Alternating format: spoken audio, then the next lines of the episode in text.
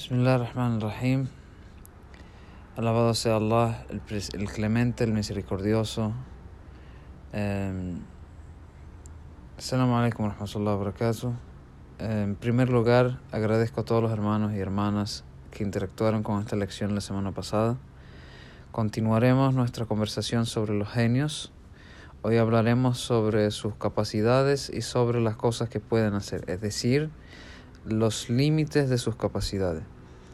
Luego mencionaremos los lugares en los que viven y posteriormente analizaremos si el genio puede o no controlar el cuerpo y la mente de los seres humanos.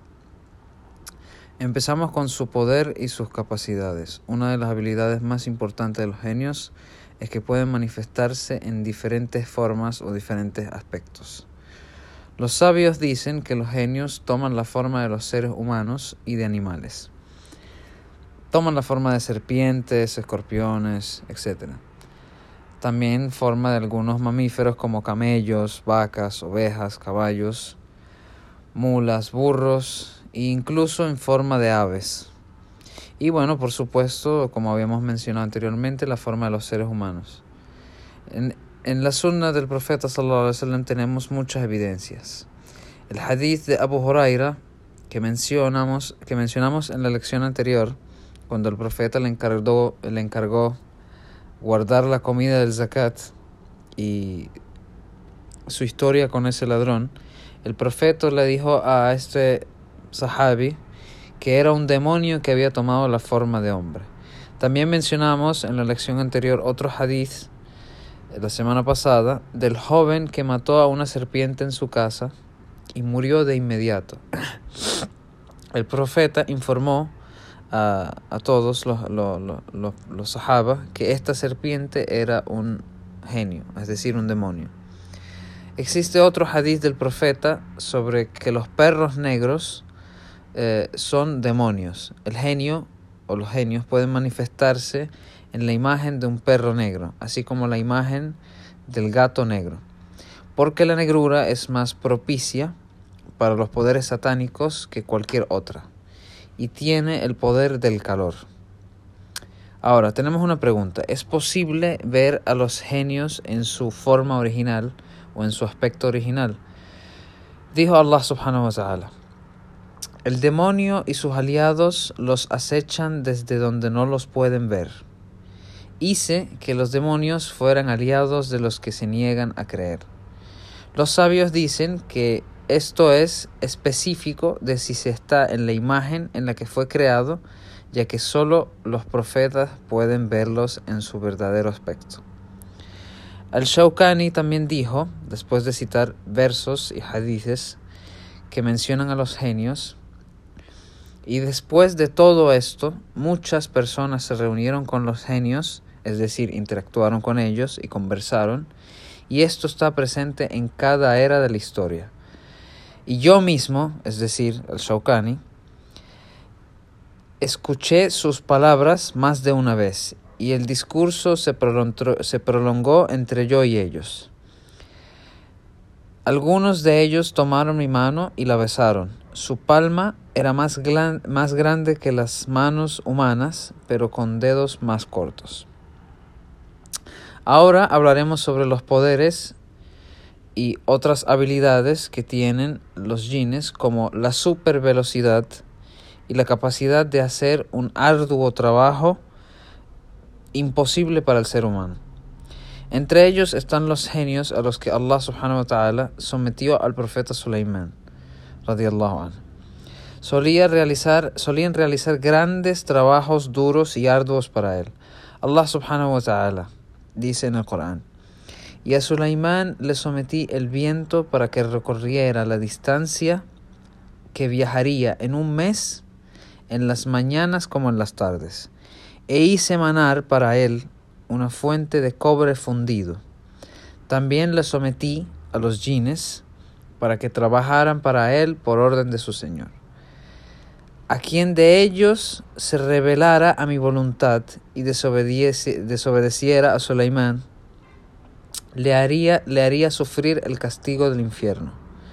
En otra ayah, Allah subhanahu wa ta'ala dice, puse a prueba a Sulaimán despojándolo de su reino, cuando puse en su trono a un demonio con figura de un ser humano, que disponía de su reino como quisiera. Entonces Suleimán se dirigió a Allah y exclamó, Oh Allah, perdóname y concédeme un reino tan poderoso que nadie pueda igualarlo después de mí. Tú eres el dadivoso. Entonces puse al servicio a su servicio al viento, que corría según su orden a donde él quisiera, y a los jines, algunos creyentes para la construcción, otros como buzos que extraían perlas, y otros demonios rebeldes encadenados unos con otros. Dijo Suleimán a su corte, Oh nobles, ¿quién de ustedes me traerá su trono antes de que vengan a mí sumisos? Uno de los jines poderosos dije, Yo te lo traeré antes de que te levantes de tu trono. Yo puedo hacerlo y soy digno de tu confianza.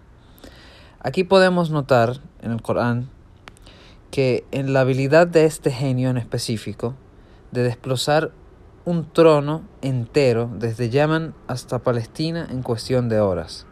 Imagínense la velocidad y la fuerza bruta que tiene este jin.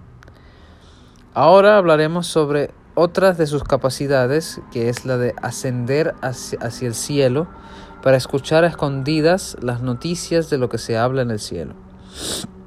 Dijo Allah subhanahu wa ta'ala en Surat al-Jin, en la aya 9, esto es dicho por los jines. A pesar de que buscábamos posiciones apropiadas en el cosmos para escuchar la revelación, pero todo aquel que lo intenta ahora encontrará un meteoro que lo acechará. También discutimos sobre sus habilidades y poderes. Debemos saber que su capacidad también tiene límites. Vamos a explicar ahora cuáles son las cosas que no pueden decir, eh, no pueden hacer, digo.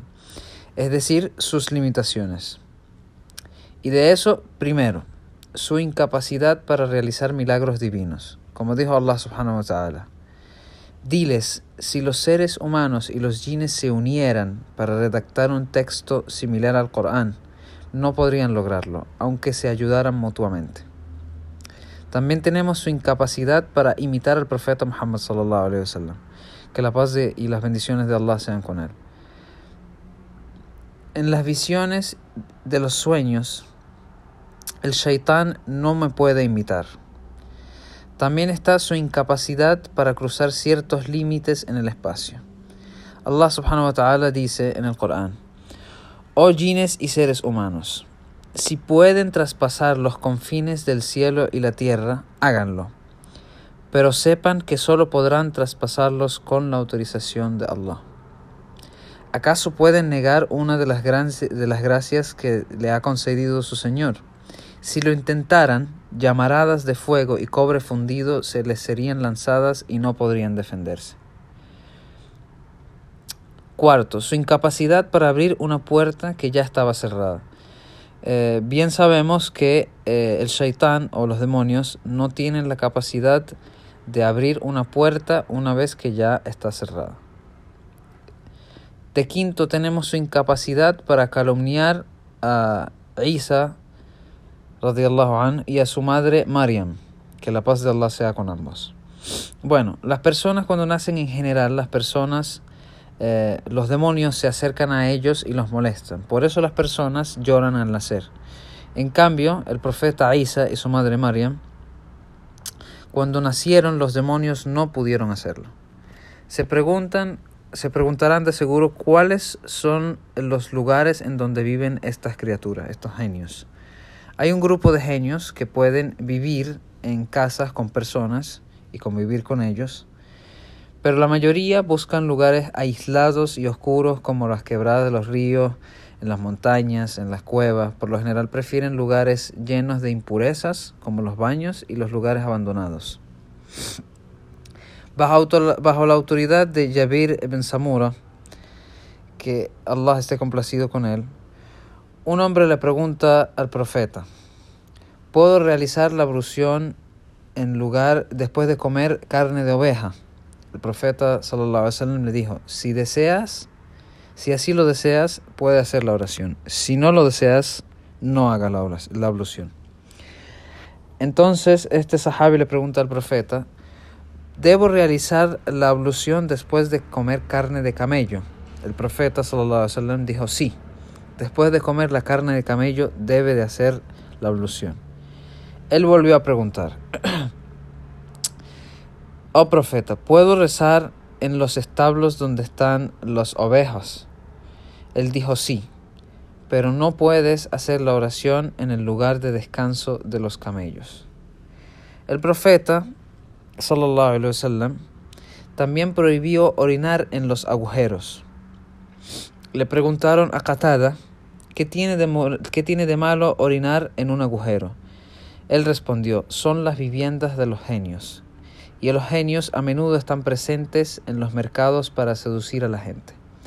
Por último, concluimos con esta pregunta. El genio domina el cuerpo y la mente del ser humano.